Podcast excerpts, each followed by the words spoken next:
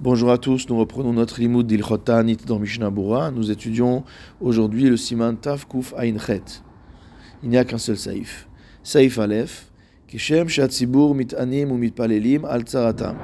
De la même manière que le collectif, la communauté, jeune et prie pour faire passer une tzara, une situation de détresse.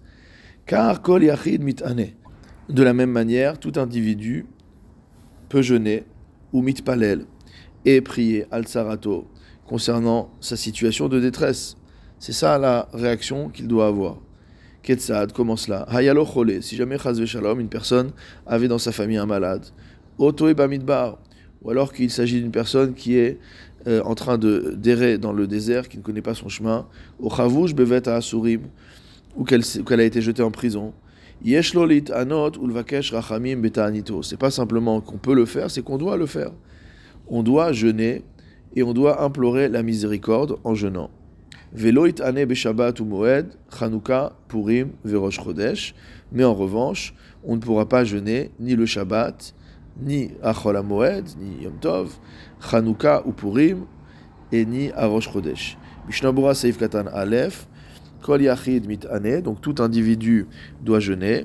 Shekevan shata'anit ou tshuva ve'achnaa, car étant donné que le jeûne fait partie des manières de se repentir et de se soumettre à Kadosh Baruchu, kol yachid ve'achid mechuyav, tout individu a l'obligation, les chapes bidrachav, d'examiner euh, son comportement, be'et tsarato, lorsque ça ne va pas.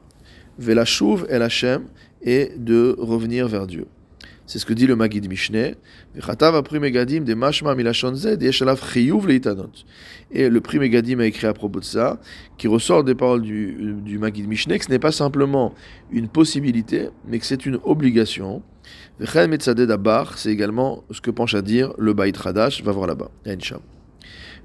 Saif Katan Bet, Velo Itane. Par contre, on ne devra pas jeûner les jours où c'est interdit. Kibel Alav Sheni. Et même si une personne a pris sur elle, par exemple, de jeûner tous les lundis et jeudis de l'année, et que, par exemple, lundi c'est pourri, alors mafsikim, ce jour-là, il ne jeûnera pas. C'est ce que dit le Magid Mishneh. Vayan le el siman bet. On avait étudié ces halachot en détail au siman taf bet. Saif katan gimel ve rosh chodesh. Et le jour de rosh chodesh, il sera également interdit de jeûner.